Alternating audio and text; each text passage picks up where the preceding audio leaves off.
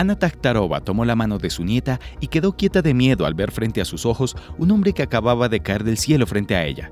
Traía puesto un traje naranja, un casco blanco inmenso y una extensa sábana caía atrás de sí. ¿Vienes del espacio? alcanzó a decir la anciana. Ciertamente sí, contestó el hombre, y viendo el temor de la mujer agregó rápidamente, pero no se preocupe, soy soviético.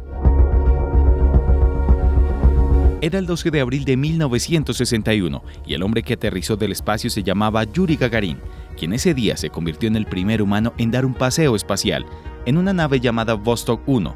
Gagarin había completado una vuelta entera al globo terráqueo en un vuelo de 108 minutos de duración.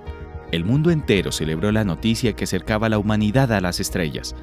Yuri Gagarin fue considerado como el ejemplo soviético por excelencia. El régimen le entregó el galardón de Héroe de la Unión Soviética y Héroe del Trabajo Socialista. Pero la hazaña para ser completa tenía que ser perfecta.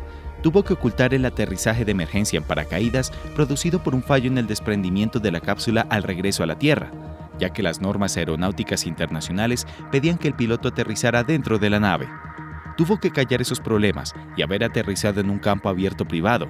Aseguró que aterrizó en la base de despegue en Baikonur tanto para tener la certeza de un viaje exitoso como para mantener el secretismo de la verdadera base, a 300 kilómetros de distancia en Tiuratam.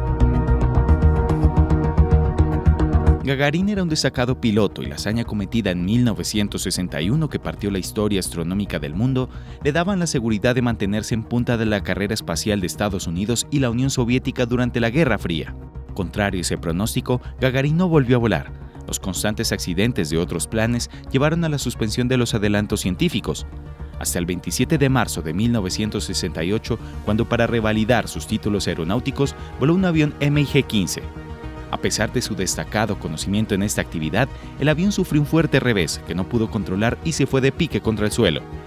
El choque provocó un agujero de cerca de 6 metros en el suelo y Yuri Gagarin no resultó con vida.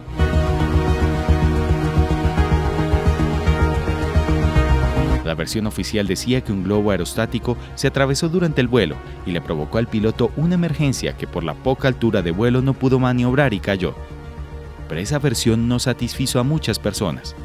Boris Murasov, un escritor y exmilitar soviético, publicó una extensa colección de libros en las que aseguraba un complot del Servicio de Investigación KGB para acabar con la vida de Yuri Gagarin y todos sus secretos. Otros afirmaban que la muerte respondía a un secuestro extraterrestre porque no se tuvo evidencia del cuerpo del piloto y algunos decían que se encontraba recluido en un hospital psiquiátrico.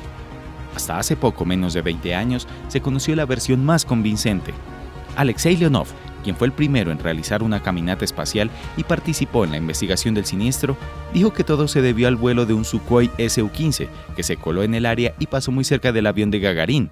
Por su pesado volumen y velocidad, mandó al MiG-15 a una pérdida de sustentación que no pudo recobrar. Sin embargo, como desde hace 50 años, la muerte de Yuri Gagarin permanecerá en la penumbra. Leonov aseguró que le permitieron revelar la verdad sobre los hechos, pero no el nombre del otro piloto que se encontraba en la escena. Lo único que dijo sobre este es que continúa con vida con cerca de más de 90 años. Dentro de 100 años se sabrá la verdad, así aseguró el expiloto.